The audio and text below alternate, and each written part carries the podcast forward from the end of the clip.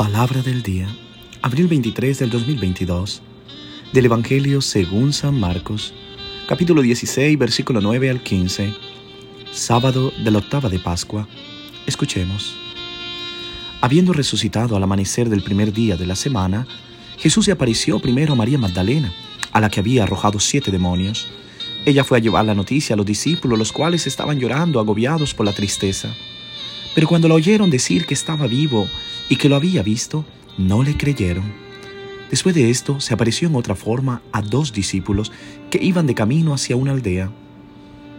También ellos fueron a anunciarlo a los demás, pero tampoco a ellos les creyeron. Por último, se le apareció Jesús a los once cuando estaban a la mesa, y les echó en cara su incredulidad y dureza de corazón, porque no les había creído a lo que le habían visto resucitado. Jesús les dijo entonces, Vayan por todo el mundo y prediquen el Evangelio a toda criatura. Palabra del Señor. Gloria a ti, Señor Jesús.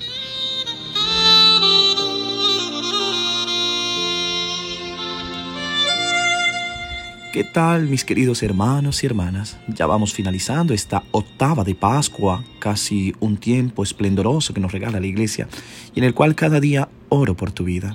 Oro por ti, por tus necesidades, oro por tu familia, por tu trabajo, por lo que hay en tu corazón. Quiero verte lleno de felicidad, quiero verte llena de las bendiciones de Dios. Quiero que estés bien y que sepas y confíes que en Dios todo saldrá bien.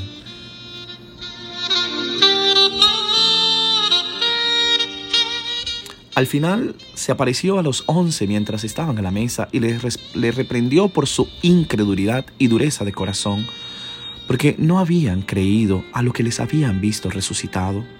Jesús les dijo, ir por todo el mundo y predicar el Evangelio a toda criatura. Hay una dureza de corazón que impide la experiencia de la fe. Lo vivo todos los días, en primer lugar conmigo mismo, pero también con las personas a las que escucho. La dureza no siempre es fruto de la superficialidad o quizás de la malicia, pero a veces es dureza de corazón porque la vida nos ha empujado a endurecernos.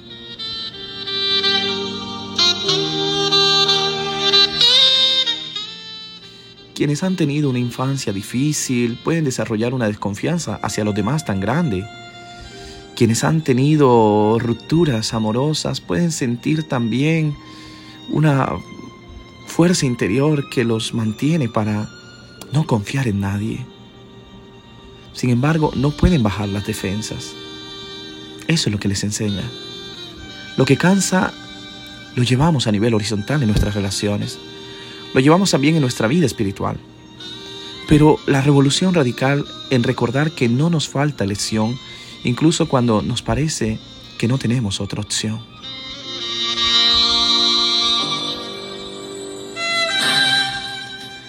La dureza de corazón puede ser la forma en que hemos vivido durante muchos años, pero no estamos condenados a vivir así para siempre.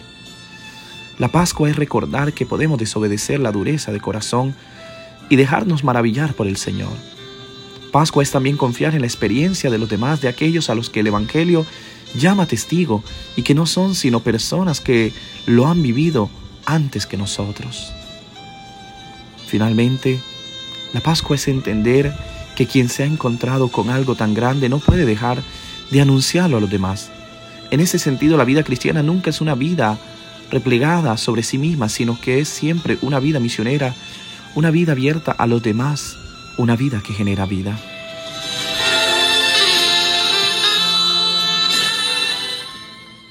Cualquiera que haya encontrado a Cristo resucitado puede ser reconocido por el hecho de que Él es siempre un principio pascual en todo lo que hace. El trabajo, la familia, el estudio, las situaciones relacionales son las grandes fronteras del mundo que estamos llamados a evangelizar.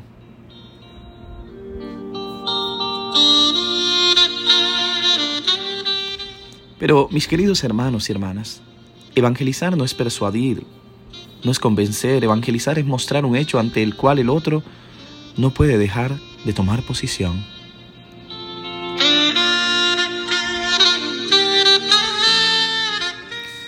Mis queridos hermanos y hermanas, en este Evangelio de Marcos vemos cómo cierra abruptamente, hablando del testimonio de María Magdalena, que fue la primera en reconocer al resucitado. Pero Marco lo hace con un sentido. ¿Cómo los hombres le creerían una noticia de esta a las mujeres? ¿Cómo poder confiar en su palabra? Mm, claramente ahí hay un poco de resistencia o, ¿por qué no decirlo, de machismo?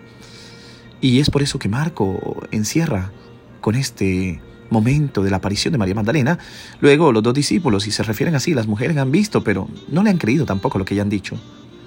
Y ahora Jesús se les aparece a los once y les da un jalón de oreja.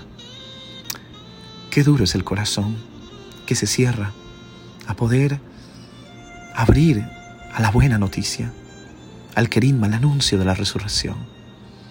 Que hoy el Señor toque nuestra vida y podamos vivir la experiencia del resucitado.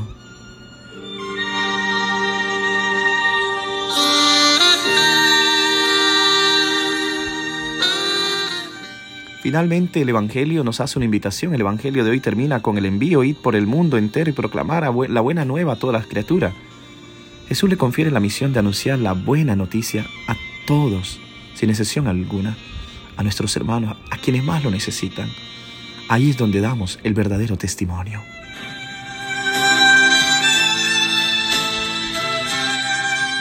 Que Dios te bendiga en el nombre del Padre, del Hijo y del Espíritu Santo. Amén. Te deseo un hermoso día y como siempre te pido, reza por mí.